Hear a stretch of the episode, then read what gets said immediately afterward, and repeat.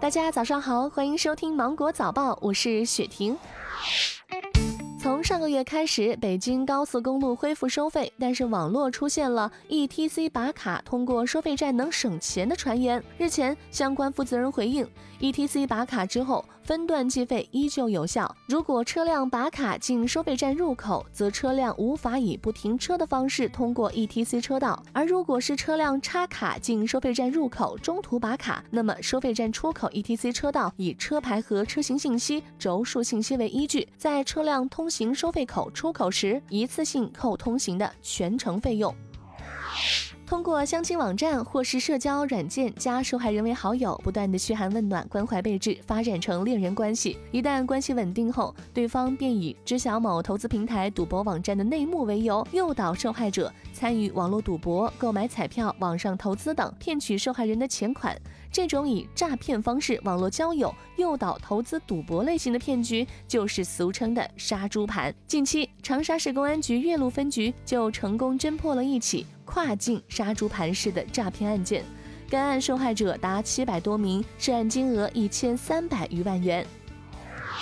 最近，扬州的李女士家人在给两岁孩子洗澡的时候，由于水温没有调整好，导致孩子被烫伤。记者发现，近期呢，医院里被烫伤的孩子呀并不少。医生提醒，如果遭遇到烧烫伤，在送医前，请先用自来水冲，快速降温。然后慢慢的脱掉衣服，把烫伤的肢体泡在冷水里面，最后用干净的毛巾把创面保护起来。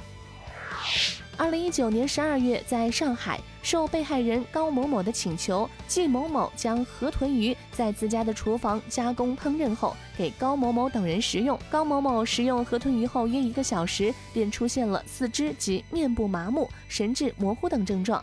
经抢救，虽然脱离了生命危险，但却成了植物人。近日，法院经庭审后认为，被告人季某某过失伤害他人，致人重伤，判处有期徒刑一年。最近，在南京南站，乘客王先生携带了一瓶已经拆封的白酒，得知安检的规定，以拆封酒及散装酒不可带上高铁。王先生掏出了一包花生米，当场将白酒一饮而尽。警方提醒：封存完好的瓶装白酒可以带上火车，但不能超过一箱，也就是六瓶。如果超过了，可以托运。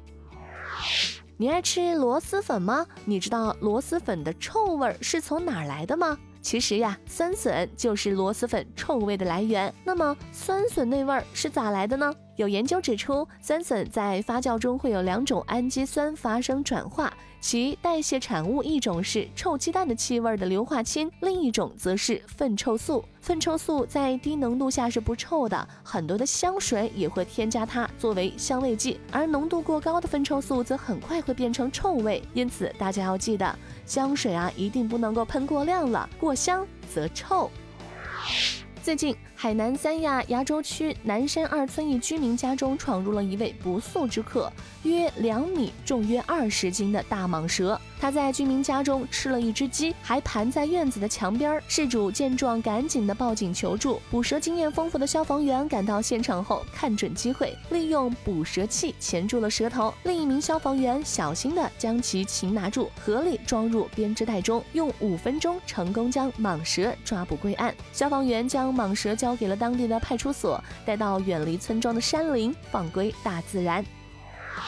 最近，日本出了一款机器人，可以通过无线网络接收云端技术人员的指令，帮用户做衣服、整理房间等。用户可以通过手机 APP 向云端控制中心发送需求，服务人员远程遥控操作遥控器，使它完成用户指派的工作。目前这一款机器人每月的租金是七千元。如果它来到我们的身边，你会选择使用吗？好了，今天的新闻就到这里。我是精英九五电台的雪婷，祝你度过美好的一天，拜拜。